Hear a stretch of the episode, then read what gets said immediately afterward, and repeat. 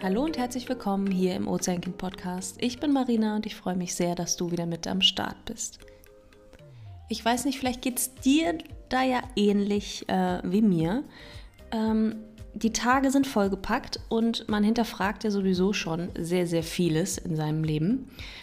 Auch die Kaufentscheidung oder man möchte eigentlich so nachhaltig wie möglich agieren.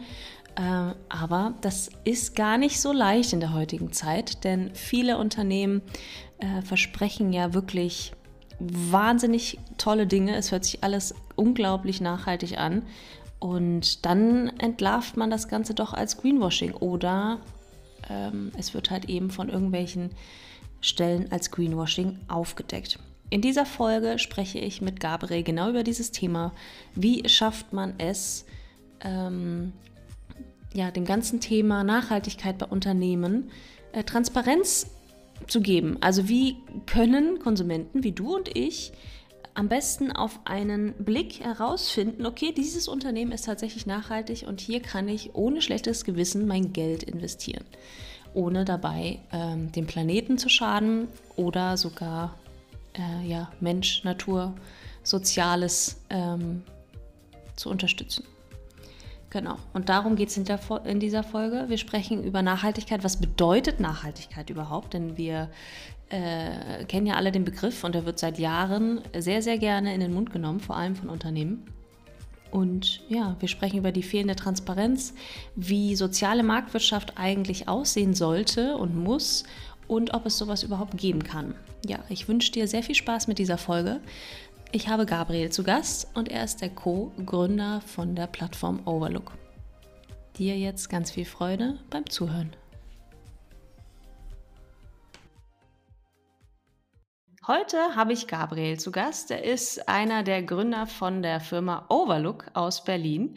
Und ich freue mich sehr, über ein Thema zu sprechen, was bestimmt viele von euch, die hier zuhören, äh, gerade in den letzten Monaten oder Jahren öfter begegnet. Und zwar Thema Greenwashing, Transparenz, Nachhaltigkeit bei Firmen. Ähm, ja, ich bin sehr gespannt und wer, bin mir sicher, dass ich da eine ganze Menge selbst dazulernen werde. Hallo Gabriel, schön, dass du da bist. Hi Marina, vielen Dank für die Einladung.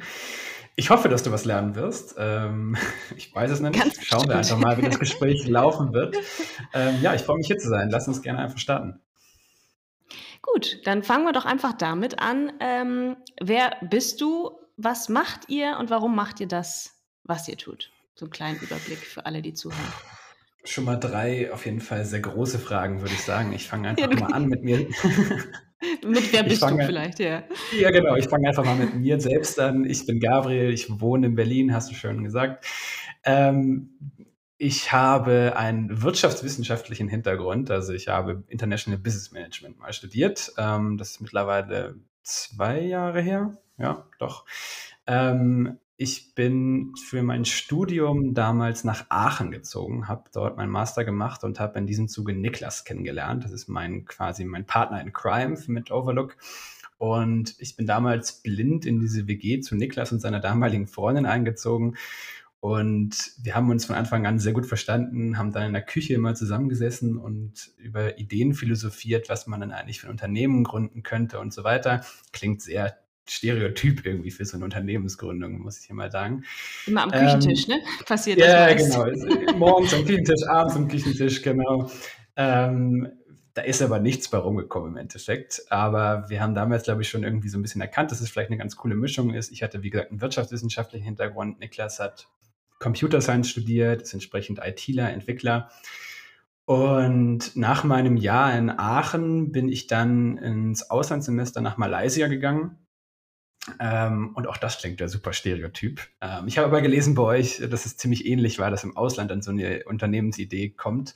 Ja. Ähm, ich saß an so einem einsamen Strand und habe mir überlegt, ey, was schreibe ich denn jetzt für eine Masterarbeit? Und habe ein Thema gesucht und habe dann irgendwie festgestellt, eigentlich kann ich nur meine Interessen verfolgen in dieser Masterarbeit. Und das ist einmal Eventmanagement gewesen, wo ich sehr viele oder während meines Studien, während meiner Studienjahre viel gearbeitet habe und Nachhaltigkeit. Also habe ich die Themen, habe ich gesagt, ich verbinde einfach die Themen in meiner Masterarbeit und schreibe ein Konzept, wie man Nachhaltigkeit im Eventmanagement misst und steuert.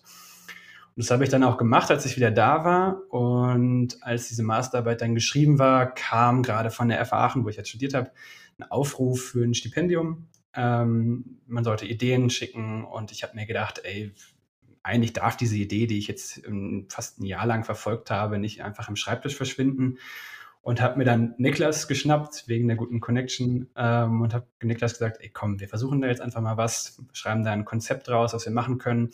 Und damit ist im Endeffekt Overlook entstanden und wir haben das Stipendium bekommen, sind dann im Oktober 2021 mit Overlook gestartet ähm, und wollten eigentlich, wie gesagt, so ein eine Softwarelösung ähm, entwickeln, die für den Dienstleistungsbereich ähm, zuständig ist, beziehungsweise einfach ermöglicht, dass man Nachhaltigkeit verstehen, messen und so weiter kann.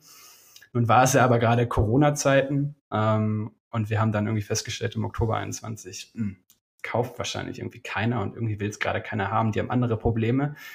Und dann haben wir uns überlegt, was können wir denn jetzt sonst so machen? Ähm, beziehungsweise was können wir mit dieser Grundidee, nämlich Transparenz, Schaffung, ähm, weiterentwickeln. Und in dem Zuge habe ich mir relativ viele Nachhaltigkeitsberichte angeguckt und durchgelesen und habe gedacht, das kann doch wirklich nicht wahr sein, was da für ein kryptischer Müll drin steht. Also wirklich, also die Unternehmen verklausulisieren Informationen, man kann nichts draus ziehen, man kann irgendwie nicht nachvollziehen, wie nachhaltig ist das Unternehmen jetzt eigentlich, obwohl da so ein Bericht steht. Und dann haben wir uns haben wir weiter recherchiert und irgendwie auch festgestellt, dass es ja einfach gar keine Informationsquelle für KonsumentInnen gibt, um wirklich nachzuvollziehen, wie nachhaltig sind Unternehmen eigentlich. Was kann ich für Kaufentscheidungen treffen, die wirklich nachhaltig sind?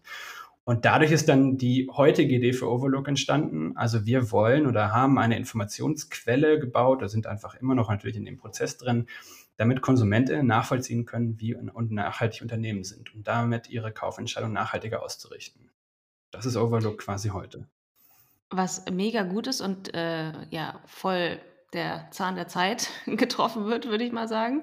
Weil ähm, wir kennen das ja selber aus dem persönlichen Bereich und aus der Entwicklung, die wir persönlich auch gemacht haben in den letzten sechs, sieben Jahren, wirklich zu hinterfragen, okay, welche Produkte kann man denn wirklich guten Gewissens kaufen und welche Unternehmen unterstützt man besser und welche besser nicht. Und das ist schon echt, wie du sagst, ähm, ja, die Nadel im Heuhaufen suchen, fast, fast schon. Und man kann, glaube ich, als Konsument gar nicht alles richtig machen. Zumindest habe ich so das Gefühl, dass äh, man, man hat ja auch gar nicht die Zeit, eben wie du gesagt hast, irgendwelche äh, Nachhaltigkeitsberichte zu lesen und zu gucken, okay, kann ich dieser Firma jetzt wirklich glauben? Kann ich der, der Werbung, dem Marketing Glauben schenken? Ist das Produkt jetzt wirklich nachhaltig? Wurde es vielleicht fair, sozial im besten Fall hergestellt? Ähm, oder ist es einfach nur Greenwashing? Und ähm, da macht ihr ja auch mit eurer äh, Plattform. Es ist ja eigentlich eine Plattform, ne? Genau, ja. es ist eine Plattform. Ja, genau. Ähm, ähm, habt ihr da einen ganz guten Punkt getroffen und ich bin sehr gespannt, wie sich das weiterentwickelt und welch, wie die Leute mitmachen können. Weil es ist wahrscheinlich ähm, von euch auch so ausgelegt, dass die Kunden selber sagen, okay, welches Unternehmen äh, soll da mit rein, damit es so ein bisschen gefüttert wird, oder? Woher kommen die Daten für eure Plattform? Von den Nutzerinnen selber oder? Wie funktioniert das ähm, Ganze?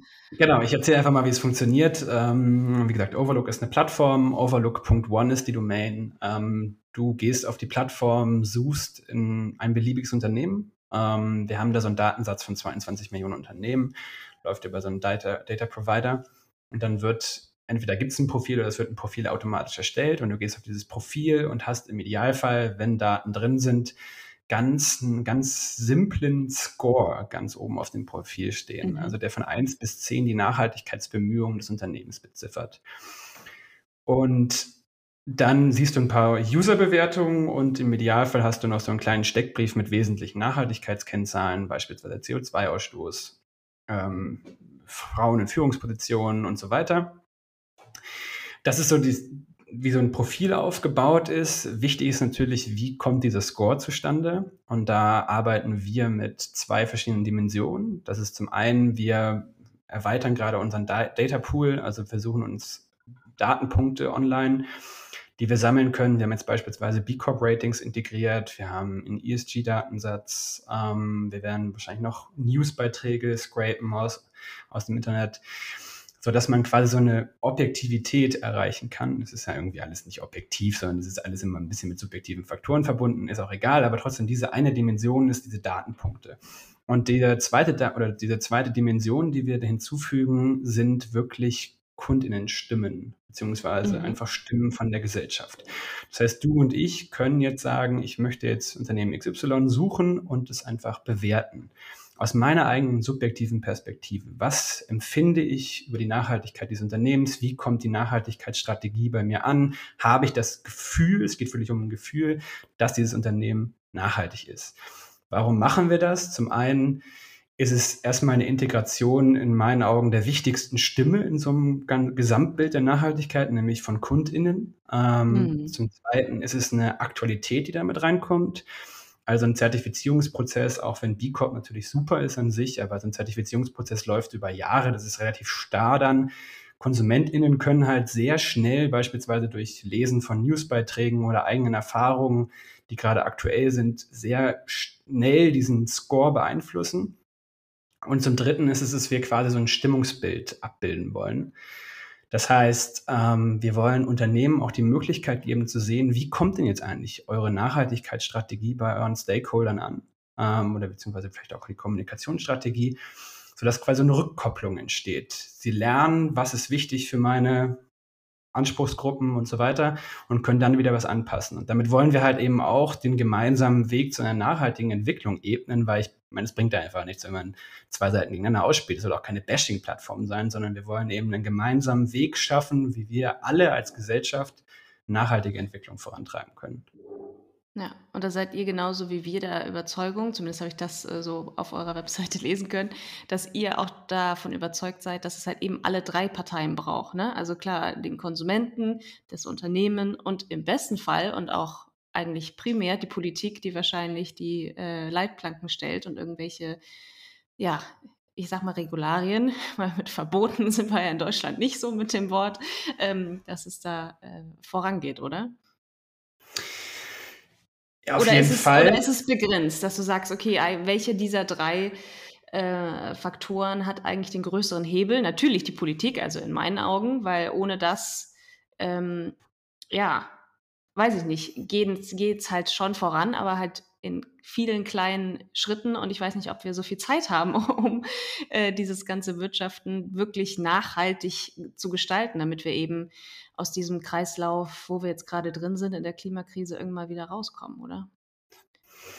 Bin ich auf jeden Fall voll bei, voll bei dir. Ich glaube, dieser Zeitaspekt ist unfassbar wichtig zu betrachten. Ähm, aber es ist halt, es wird alles nicht einfacher, würde ich sagen. Es ist ja alles mhm. einfach so kompliziert. Und wenn wir jetzt auch einfach nur mit Regularien, ich verwende jetzt auch bewusst nicht das Wort Verbote, sondern aber mit Regularien arbeiten, die auch eine super schnelle Entwicklung vorantreiben, auch gerade in, auf einer einseitigen ökologischen Basis, dann haben wir aber auch, glaube ich, gesellschaftlichen Problem, weil dann viele oder die beiden anderen Dimensionen, die man im nachhaltigen Spektrum betrachtet, also Soziales und Ökonomie, schnell hinten runterfallen kann. Und ich glaube, mhm. da müssen wir irgendwie auch aufpassen. Also ich meine, ich bin auch klarer Fan beziehungsweise klarer Verfechter davon, dass wir schnell irgendwelche Lösungen brauchen. Voll. Aber wir müssen halt eben auch gucken, dass Nachhaltigkeit als oder gesamtheitlich betrachtet wird, damit wir diese Entwicklung auch wirklich dann wieder so sagt man ja blöd, nachhaltig vorangetrieben wird, also langfristig. Man nimmt alle mit. Ich glaube, wir haben das große Problem im, insgesamt, würde ich sagen, im gesellschaftlichen Rahmen, dass wir viel spalten. Und wenn man mhm. jetzt wirklich mit schnellen Entwicklungen voranprescht, dann haben wir auch, glaube ich, gesellschaftlich wirklich viele Probleme vor uns. Und Weil wir eben nicht alle mitnehmen können, ne? Weil ja, genau. Damit man es nicht An, versteht. Aber ich, also ich kann auch gar keine Lösung zu geben, weil ich meine, wer bin ich dazu? Ich bin ja überhaupt nicht in der Lage dazu, weil meine, wir müssen schnell handeln. Die Ökologie, die ökologische Dimension, die brennt. Also wir haben ja wirklich, wir stehen für massiven Probleme, die uns langfristig auch noch mehr Probleme liefern werden. Und wir müssen da natürlich was gegen tun. Aber vielleicht ist es dann auch einfach der Punkt, dass wir alle erstmal als Mensch realisieren müssen, welche Rolle wir eigentlich in diesem gesamten System dann irgendwie spielen und was wir eigentlich auch für einen Hebel haben dabei, etwas auszurichten. Aber das ist auch super schwierig. Also ich meine, da auch die Menschen mitzunehmen, so ein Selbst, also so ein Bewusstsein für sich selbst zu kreieren und auch zu verstehen, was Nachhaltigkeit eigentlich bedeutet und so weiter, das ist, glaube ich, einfach ein, eine extrem schwierige Aufgabe. Vor allen Dingen auch im Hinblick darauf, dass wir einfach auch mit so vielen Informationen dauerhaft befeuert werden, sodass einfach die Aufnahmefähigkeit ja auch begrenzt ist. Und ich hatte gerade so ein interessantes Gespräch vor, vor Weihnachten noch, das war so eine Diskussionsrunde, ähm, wo jemand auch sagt, dass es gar nichts bringt, den Leuten immer mehr Informationen zu geben, weil das eher kontraproduktiv ist, ähm, dass Leute vielleicht gar nicht so viel verstehen müssen oder sollten, weil das vielleicht sogar eher dann auch wieder eine Abwehrhaltung ähm, kreiert, weil diese Prozesse der einfach noch komplexer erscheinen dann.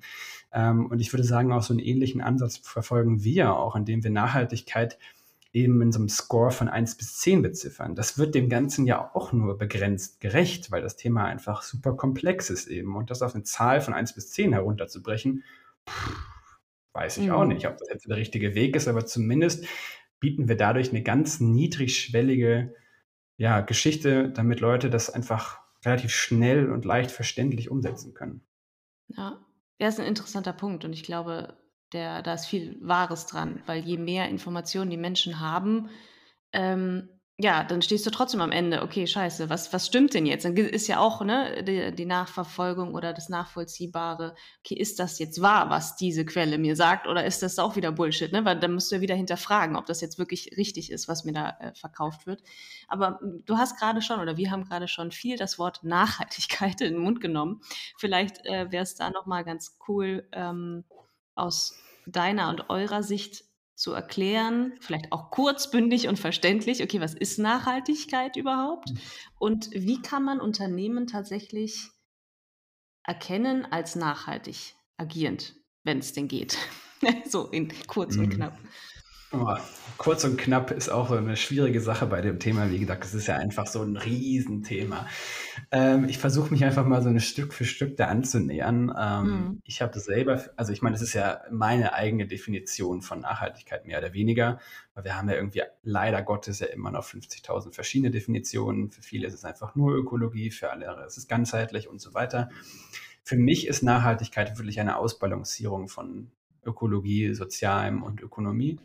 Also man wirklich ganzheitlich guckt ähm, und abwägt und nicht auf eine Seite sich konzentriert. Ich finde, in dem Zuge ist es relativ schön, so habe ich es in meiner Masterarbeit auch damals gemacht, das Ganze mit einer Systemperspektive zu betrachten. Also klingt jetzt erstmal, vielleicht ist es auch zu komplex, sag mir, unterbrich mich gerne, wenn es zu komplex wird. Ähm, wir stellen uns vor, also jetzt gerade im unternehmerischen Kontext, ein Unternehmen ist ein System, also besteht aus verschiedenen Elementen, die einer Regel befolgen und damit etwas ganzheitlich Einheitliches ergeben. Mhm. Und dieses, dieses System Unternehmen besteht aus verschiedenen untergeordneten Systemen, beispielsweise Abteilungen, Arbeitsgruppen und so weiter. Und das Systemunternehmen ist auch einem übergeordneten System eingeordnet, beispielsweise die Umwelt, vielleicht auch Deutschland, vielleicht auch das Wirtschaftssystem, vielleicht eine Branche und so weiter. Und Nachhaltigkeit ist dann in diesem Zuge, dass die dass dieses System ähm, wesentliche Eigenschaften bewahrt, beziehungsweise eine allgemeine auf Dauer angelegte Stabilität aufweist. Und diese Stabilität wird dann erreicht, eben wenn ganz viele Faktoren betrachtet werden, die ein Risiko abbilden. Das ist so meine Definition von Nachhaltigkeit und was da auch ganz spannend in diesem Kontext, in der Systemperspektive ist, dass es die Verantwortung darstellt. Also wenn ein untergeordnetes System, beispielsweise die Abteilung oder was auch immer eines Unternehmens, nicht stabil, nicht darauf ausgelegt ist, dass, dieses, dass diese Langfristigkeit besteht, dann ist das übergeordnete System, das Unternehmen gefährdet und gleichzeitig ist auch dann wieder das übergeordnete System Umwelt und so weiter gefährdet. Das heißt mit anderen Worten, im Endeffekt haben wir dadurch als Einzelpersonen oder auch das Unternehmen, eine Grundverantwortung gegen jedem übergeordneten System, dass das langfristig existiert, beziehungsweise wesentliche Eigenschaften bewahrt bleiben. Und das finde ich daran super spannend. Und das ist für mich so ein, ähm, ja, so ein Ansatz der Erklärung. Nichtsdestotrotz macht es nicht unbedingt viel einfacher, weil was bedeutet dann Stabilität und ähm, welche Faktoren müssen da betrachtet werden? Und das ist dann ja irgendwie auch jede, jeweils immer eine sehr individuelle Geschichte, die betrachtet werden muss. Und das zu verstehen, ist auch wieder sehr schwer, würde ich sagen. Nichtsdestotrotz, für mich ist es, also um das auch nochmal klar zu machen, ist es für mich nicht nur die Ökologie, die da entscheidend ist, sondern es sind mhm. wirklich viele Faktoren. Und das ist die Stabilität, die dann gestaltet wird, dass man ganz viele mögliche Risiken betrachtet, ganz viele Faktoren betrachtet. Und jetzt zu der zweiten Frage, wie kann ich dann nachhaltige Unternehmen erkennen? Puh, auch eine sehr schwierige Frage, würde ich sagen. Ähm, für mich ist es, also es ist einfach, ich finde es unfassbar schwierig, nachhaltige Unternehmen zu erkennen. Ähm, wie gesagt, weil das ein sehr individueller Case, würde ich sagen, ist immer. Für mich persönlich ist es erstmal schon entscheidend, wie kommuniziert so ein Unternehmen. Also mhm. bei dem Punkt Transparenz sind sie offen, also werden über die ein, drei Dimensionen jeweils berichtet.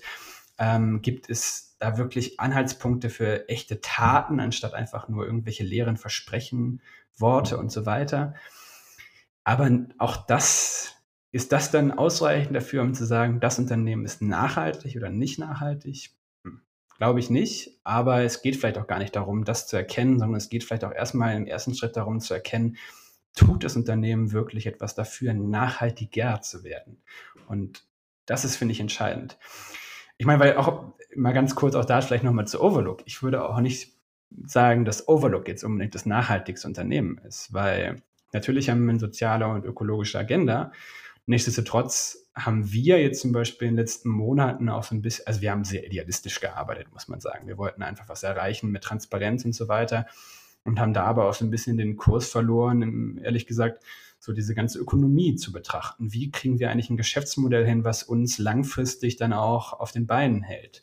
Mhm. Ähm, entsprechend würde ich sagen, ist das auch, also sind wir in dem Kontext wieder mit Stabilität auf Langfristigkeit ausgerichtet, auch nicht nachhaltig. Und das muss man ja auch erst erkennen. Ich glaube, das ist für jemand Außenstehendes auch ganz schwierig. Aber ja, das ist ja. spannend. Ja, dass man eigentlich äh, als Idealist, gerade wenn man ähm, zumindest im Ansatz vielleicht ein bisschen mehr bewusster durch die Welt läuft und weiß, weiß, in Anführungsstrichen, ähm, was halt gerade, wo es überall brennt und dass man da was gegen machen möchte. Und dann muss man trotzdem ja auch von irgendwas selbst leben, ne? wenn man jetzt natürlich auch ein Unternehmen gründen möchte. Und das äh, geht halt nur nicht von Luft und Liebe. Und das ist ja genau dieses Problem, dass man ja. da, dieses Dilemma, wo man dann davor steht, das stimmt schon.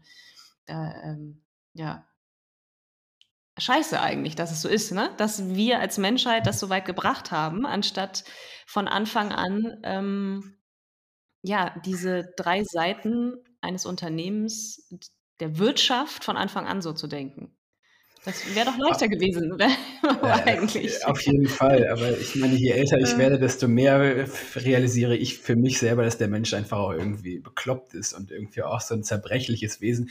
Ich sitze ja gerade auf so einem ähm, Gummiballkissen, weil ich immer so Rückenschmerzen habe. Also wir sind einfach auch zerbrechlich als solche Menschen. Und dann haben wir einfach auch noch ein Kopfproblem, weil wir uns selbst immer eigentlich hinterfragen müssen und eigentlich auch selber uns an uns arbeiten müssen, um irgendwie nicht blindlings durch die Welt zu laufen und irgendwie auf eigene Profite orientiert zu sein. Also es gibt so viele Baustellen, die wir als Menschen uns selber gebaut haben, beziehungsweise die wir einfach auch beschaffen sind.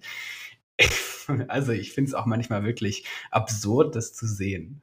Ja, ja, ich bin gespannt, wie die Welt dann aussieht in, ja, jetzt nicht nur 2030, weil es, äh, ne, sondern 2050 oder 20, äh, 2100, ja genau, 2100.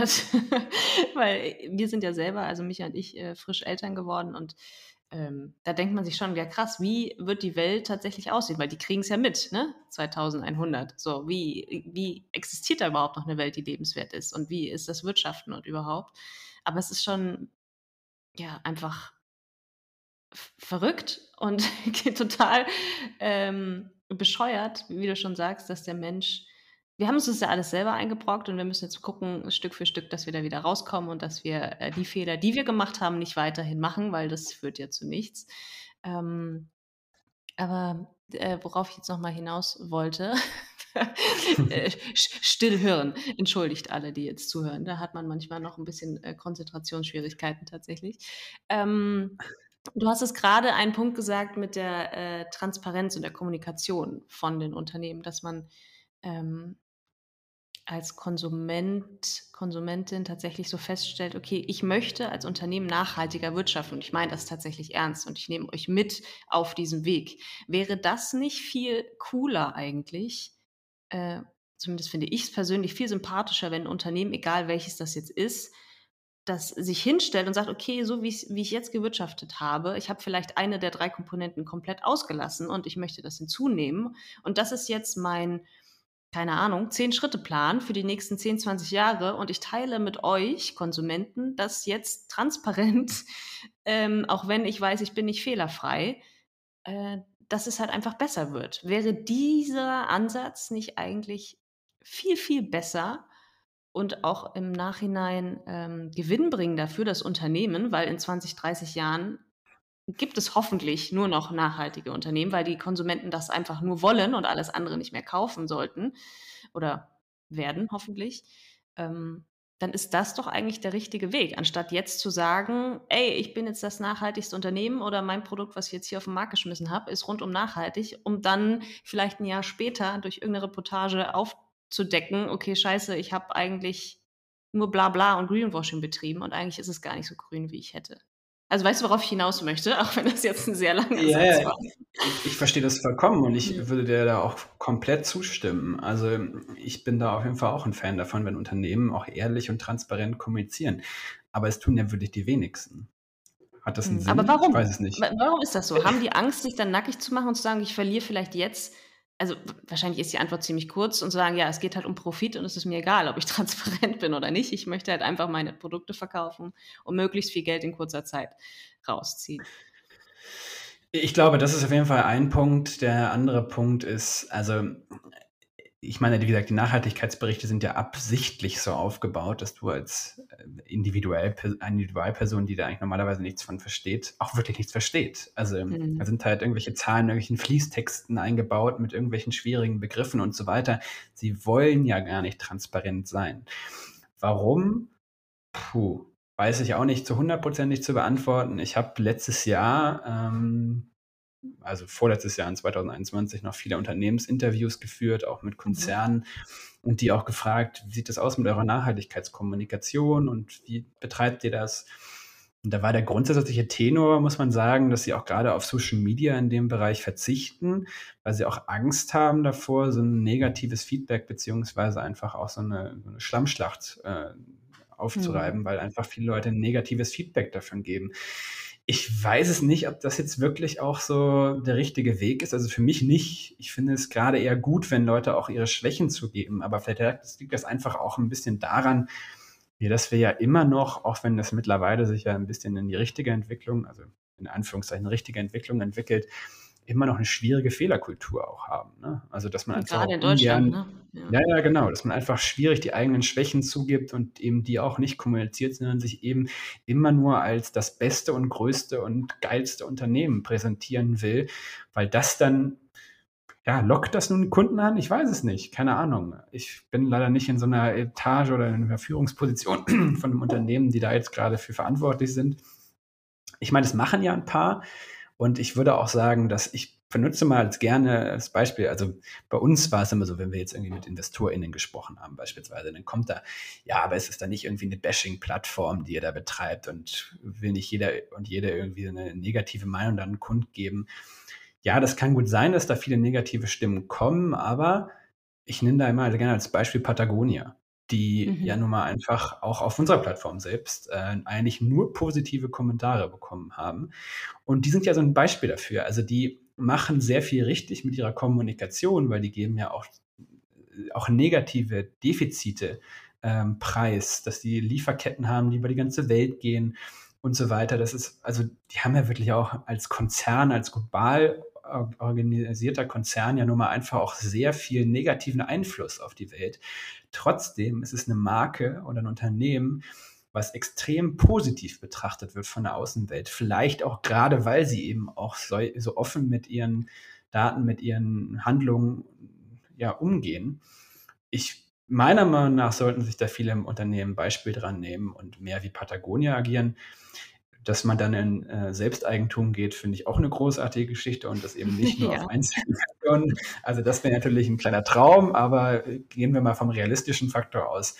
Ey, Unternehmen, kommuniziert doch einfach mal offen und ehrlich, was läuft denn auch mal schlecht bei euch, gerade in Bezug auf Nachhaltigkeit.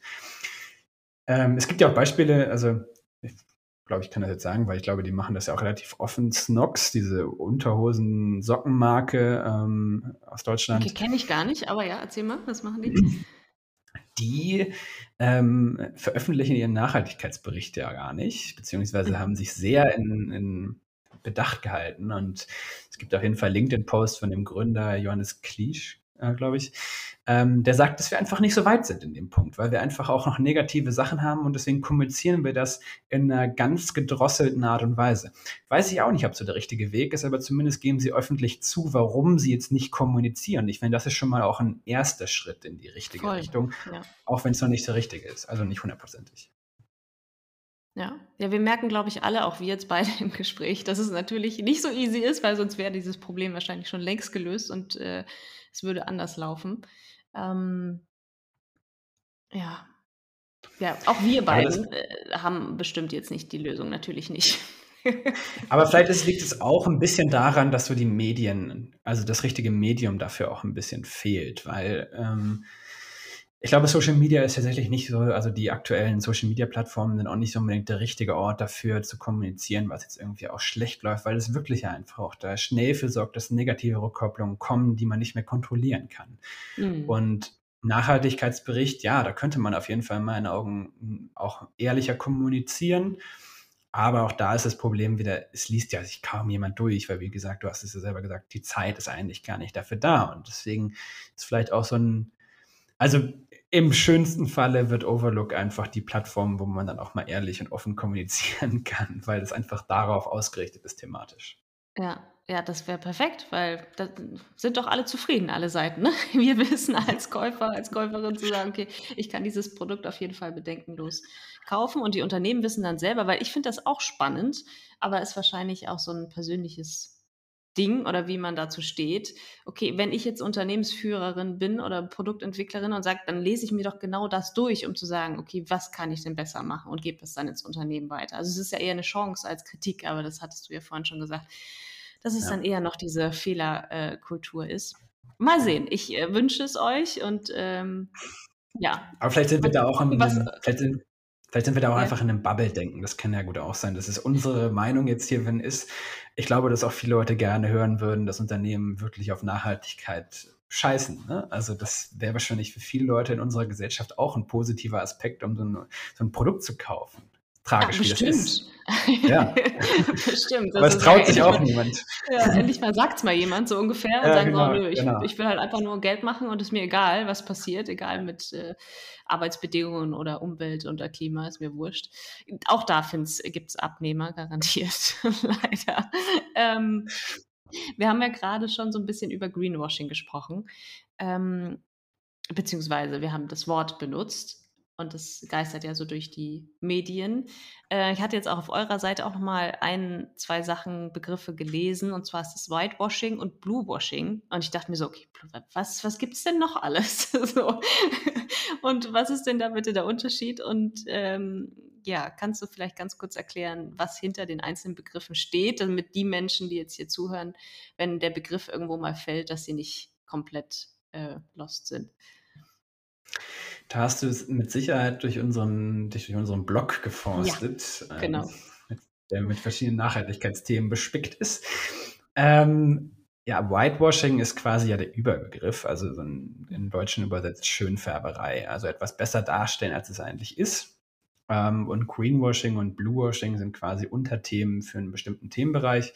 Und Greenwashing ist dann eben die Schönfärberei äh, mit einem grünen Image. Also du pickst dir beispielsweise etwas raus, was du tust ähm, im ökologischen Bereich, lässt das besonders gut darstellen, aber im operativen Geschäft ist das eigentlich gar nicht wirklich relevant. Also es ist quasi ein kleines Puzzleteil von einem großen Ganzen und das große Ganze sieht eigentlich total, total unökologisch aus, aber du pickst dir halt dieses kleine Puzzleteil raus, was ökologisch aussieht.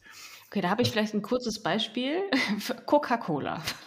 Die haben ja also in dem Bereich mal so eine grüne Plastikflasche oder sonst was gemacht, was sie, glaube ich, nur im amerikanischen Markt, das ist ganz gefährliches Halbwissen, aber ich packe den Link, wenn ich es noch finde, in, die Show Notes, ähm, dass sie ein Stück weit von Meeresplastik, weil das ist natürlich auch in, in aller Munde und auch gern genommen im Moment. Das ist ja ein Riesenproblem, womit wir uns ja auch äh, beschäftigen. Aber die, die Firmen nehmen das ja auch oft zum, zum, na, zum, was ist das Wort? die nehmen das, ähm. äh, um halt damit ein Produkt ähm, zu erschaffen, um damit angeblich das Problem zu lösen. Also, dass sie einen Teil des Meeresplastik recyceln und da ihr, ihr Produkt einfließen lassen. Und ich glaube, gelesen zu haben, dass es eben eine Coca-Cola-Flasche gibt, die aus anteilsmäßigen Plastik, Meeresplastik bestehen soll. So. Und äh, das ist ja dann zum Beispiel Greenwashing. Du sagst ja, okay, Coca-Cola macht wahnsinnig viel äh, äh, Plastikmüll, erschafft ihn äh, mit den ganzen klimaschädlichen Gasen, was halt in der Produktion auch noch äh, verantwortlich ist. Und dann der ganze Müll, der halt in den äh, allen möglichen Regionen der Welt. Überall kannst du Coca-Cola-Produkte kaufen, in der Wüste oder sonst wo. Aber was passiert dann mit der leeren Flasche, die du dann ausgetrunken hast? so Abfallsysteme gibt es ja in den einzelnen Ländern dann vielleicht auch gar nicht.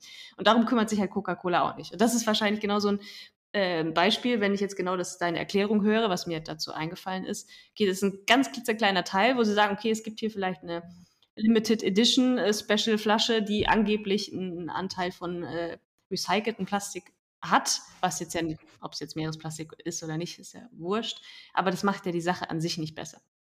So, ne, also das wäre jetzt zum Beispiel was, wenn man da so, so ein Beispiel geben könnte. Genau, ich würde sagen, also es ist ja was Positives auch, ne? Also, Klar. dass sie jetzt Meeresplastik verwenden, aber wie gesagt, das große Ganze wird da ja von gar nicht, ist davon gar nicht betroffen. Das ist einfach weiterhin ein Klimakiller, so im Endeffekt. Schönes ja. Beispiel ist ja auch zum Beispiel, ähm, ich glaube, es war bei Shell, die pro Tankladung 1,1 Cent ähm, CO2-Ausgleich angeboten haben. Ähm, hey, wir, haben einen, wir, haben einen, schönen Ölkonzern, der wirklich absolut klimaschädlich ist und für 1,1 Cent dann einen CO2-Ausgleich anzubieten.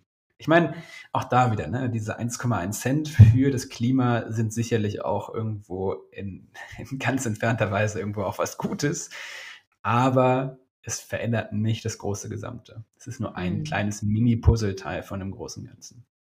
Mhm.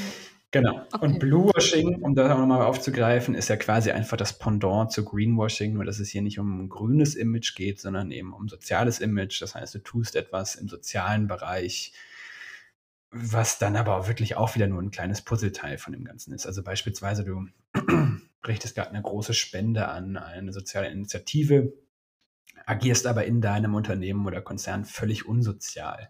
Es wird auch mhm. gerne im, in der Fashion-Industrie verwendet. Ähm, da wird dann immer gepredigt, dass irgendwelche Fashion-Konzerne oder Unternehmen ähm, die lokalen Mindestlöhne bezahlen. Das ist immer ein schönes Beispiel dafür. Also das ist ja toll, aber die Mindestlöhne sind zum Teil in diesen Ländern unter Existenzminimum. Und selbst wenn sie dann schreiben, existenzsichernde Löhne, ist es ja auch immer noch, also ich meine, wenn man das mal wirklich betrachtet, eigentlich auch skandalös, was das für, das sind Minimargen, die sie da zahlen, Mini-Beträge, die sind zwar existenzsichernd, aber positiv, das ist ja auch alles andere, würde ich sagen. Ja. Und, was bedeutet dann Existenz für den Einzelnen? Ne? Also wenn dann die armen Menschen genau. in einer genau. kleinen Wellblechhütte am Stadtrand mit zehn Personen leben und sich nichts zu essen leisten können, ist das existenzsichernd? Äh, Fragezeichen. Ja. also irgendwie nicht. Ja. ja. ich hatte jetzt auch noch auf, äh, ich glaube auf Utopia hatte ich es mal gelesen, dass ähm, Greenwashing oder beziehungsweise das ganze Washing ja im Endeffekt eigentlich auch Ablenkungsmanöver sind. Und ich finde, das mhm. trifft es eigentlich auch ganz gut. Also Du hast einen kleinen, hebst einen kleinen Mini-Aspekt raus, baust dir da ein bestimmtes Image auf und lenkst quasi von deinem eigentlichen operativen Geschäft ab, was vielleicht sogar das Gegenteil ist als das Puzzleteil, was du dir rausgenommen hast. Was zwar schön klingt und vielleicht äh, kurz-, mittelfristig für Umsatz sorgt, aber langfristig nichts ändert und die ganze Situation eigentlich auch noch verschlimmert, oder? Wenn Unternehmen einfach Greenwashing, Bluewashing, was auch immer, irgendwas betreiben, was äh, ja die Sache an sich nicht verbessert, richtig? Es ist ja nicht, es geht ja auch nicht um die Verbesserung der Sache, sondern es geht ja einfach nur um eine kurzfristige ähm, Erhöhung der Produktverkäufe, die sie haben. Also es geht dafür, dass Leute angelockt werden, weil sie denken, aha, klingt ja positiv, dann kaufe ich jetzt dieses Produkt, weil die halt eben sozial, ökologisch denken. Und das ist ja einfach ein Trugschluss. Es ist in, ich meine, da könnte man Aber durchschauen das nicht die, die, die, die, die jungen Generationen? Ne? Also alle, also du bist ja auch fünf, sechs, sieben Jahre jünger, glaube ich, als ich. Also ich werde jetzt 36. Ähm, und alle, die jetzt dann noch in den 20ern sind, Anfang 20, äh, die kannst du doch damit gar nicht mehr hinterm Ofen vorholen, oder? Die durchschauen das doch.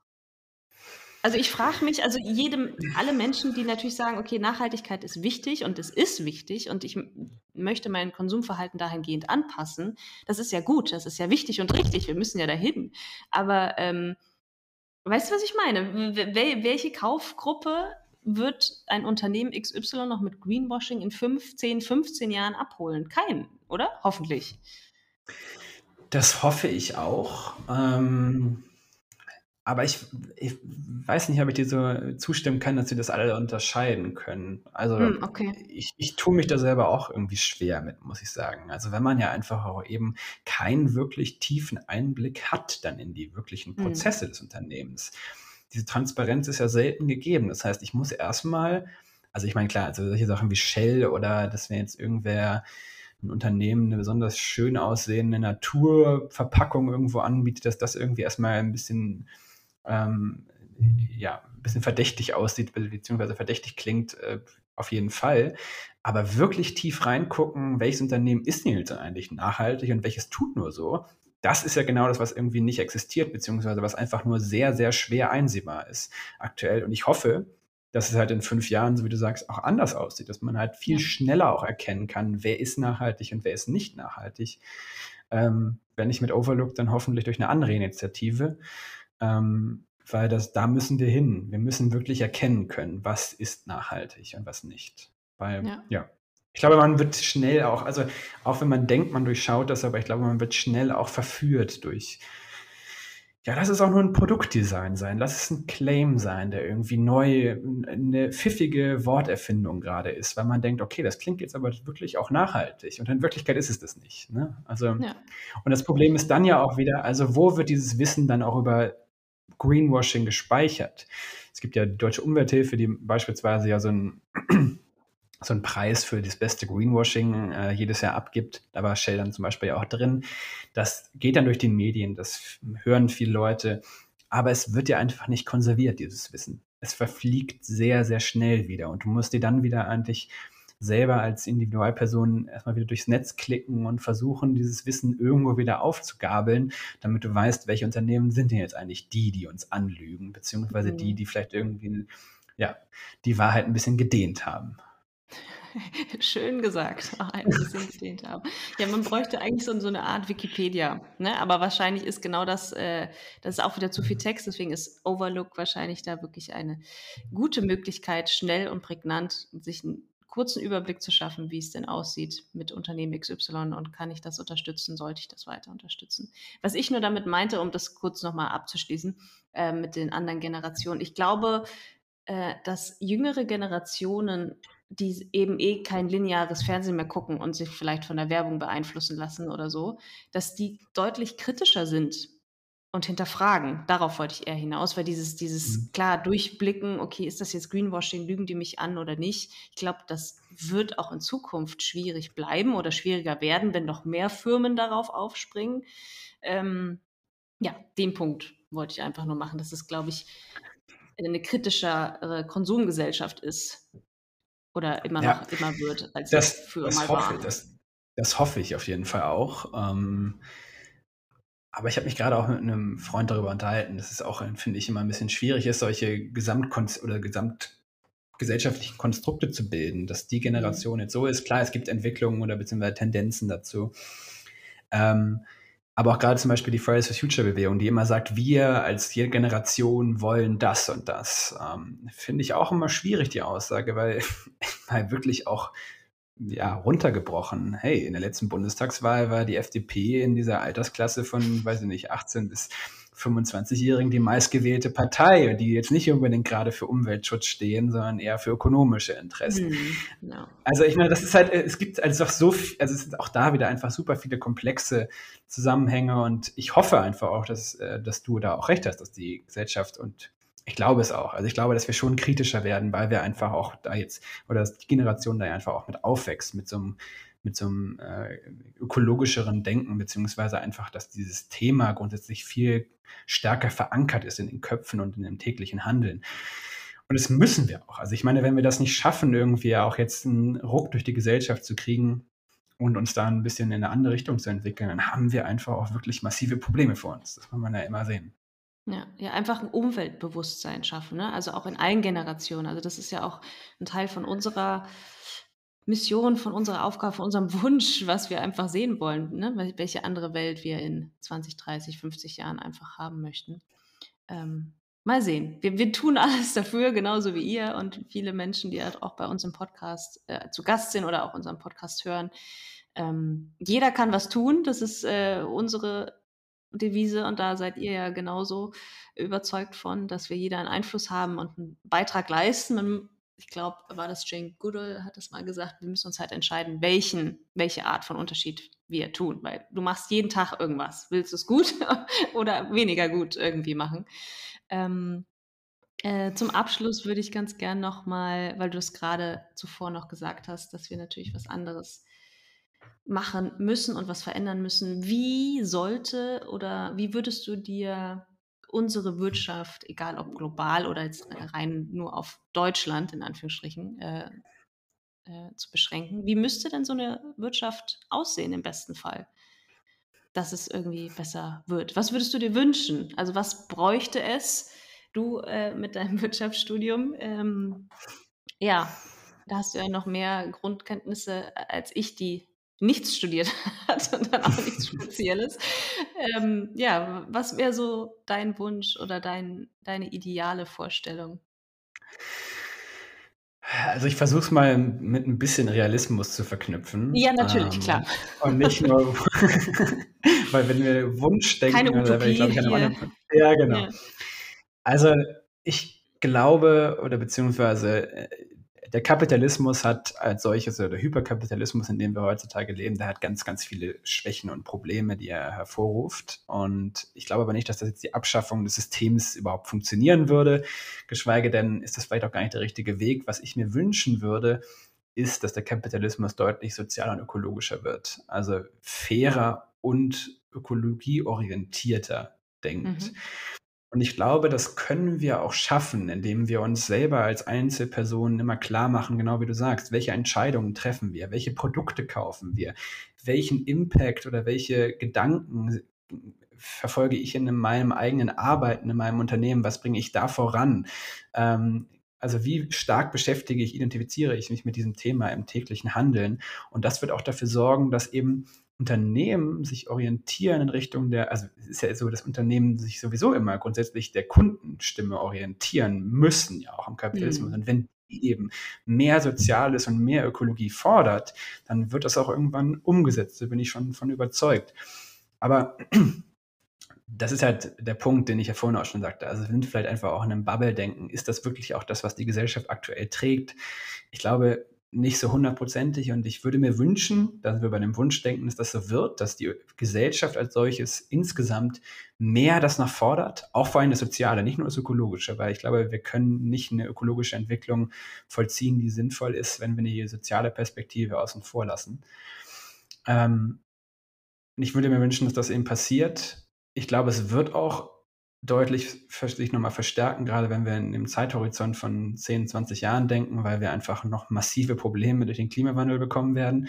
Und das ist ja heute schon so, dass Leute, die vorher sich mit dem Thema gar nicht wirklich beschäftigt haben, viel mehr jetzt auf einmal merken, okay, da passiert gerade tatsächlich was, ähm, weil die Felder ausgetrocknet sind, Grundwasser weg ist und so weiter. Und ähm, ja, also ich würde mir wünschen, dass der Kapitalismus sozialer und ökologischer wird. Ich bin auch frohen Mutes, dass es funktionieren wird, aber da ist es auf jeden Fall noch ein weiter Weg hin, weil, wie du es so vorhin sagtest, es ist immer nur eine Entwicklung, die Stück für Stück passiert. Und das ist halt eben das Problem. Und daher, wenn ich, sind wir am Anfang, haben wir die Zeit dazu, dass das Stück für Stück passiert oder muss es theoretisch einfach einen Knall geben? Ja. Kann ich nicht beantworten. Wir werden sehen, was die Zukunft bringt. Ich danke dir, Gabriel, ja. dass ihr da mit Overlook einen großen Schritt ähm, geht und gehen möchtet, dass ihr da zu mehr Transparenz äh, sorgt und für ja, Vereinfachung für alle, die dann quasi am Ende diese Produkte kaufen wollen und sollen. Ähm, ja, danke für das interessante Gespräch. Und ja, ich habe wieder was gelernt, wie bei jedem meiner Gäste. Deswegen freue ich mich auch, ähm, ja, dass ich auch selbst diesen Podcast mache. Für alle, die, die dann auch was lernen, aber ich lerne auf jeden Fall was dazu. Ähm, ja, ich wünsche euch sehr viel Erfolg. Du kannst gerne nochmal 30 Sekunden oder die letzte Minute ähm, hier nutzen, um alles zu sagen, wo man euch findet, wie man euch unterstützen kann. Ähm, vielleicht sucht ihr auch äh, noch weitere Mitarbeiter oder was auch immer, die euch in eurer Mission unterstützen wollen, dann ist das hier deine Zeit nochmal. Oh, da sagst du tatsächlich was ganz Gutes, weil wir tatsächlich gerade jemanden suchen. Ach, ähm, der oder die, also wir haben quasi so mehr Stellen ausgeschrieben und gucken gerade, was passt, weil wir einfach auch einen Menschen suchen, der oder die diese Vision teilt von Transparenzerschaffung. Also wenn äh, hier Hörer dabei sind, die im Bereich Data Science arbeiten oder im Bereich Marketing oder im Bereich Full Stack Development. Äh, wir haben gerade drei Stellen ausgeschrieben. Vielleicht passt es ja dann ähm, und man kommt irgendwie zusammen in dem Thema. Ansonsten, wie kann man uns unterstützen? Ich glaube, darum geht es gar nicht, sondern ich glaube, es geht eher darum, wie unterstützen wir eigentlich das gesamte System. Und da glaube ich, ist es einfach wichtig, dass man laut ist und seine eigene Meinung auch in einer fundierten Art und Weise preisgibt. Und dafür ist es genau der richtige Weg, auf overlook.one zu gehen, das Unternehmen zu suchen, wo man gerade vielleicht ein Produkt von gekauft hat oder was man gerade in Nachrichten gesehen hat, ähm, wo es um Nachhaltigkeit geht und einfach eine Bewertung zu schreiben. Weil ich glaube, so eine Bewertung wird etwas bringen und es wird Unternehmen dazu bewegen, ökologisch und sozialer zu agieren. Und das ist genau das, was wir brauchen. Von daher overlook.one. Ich würde mich über jede Bewertung freuen. Ich danke dir, Marina, für das schöne Interview.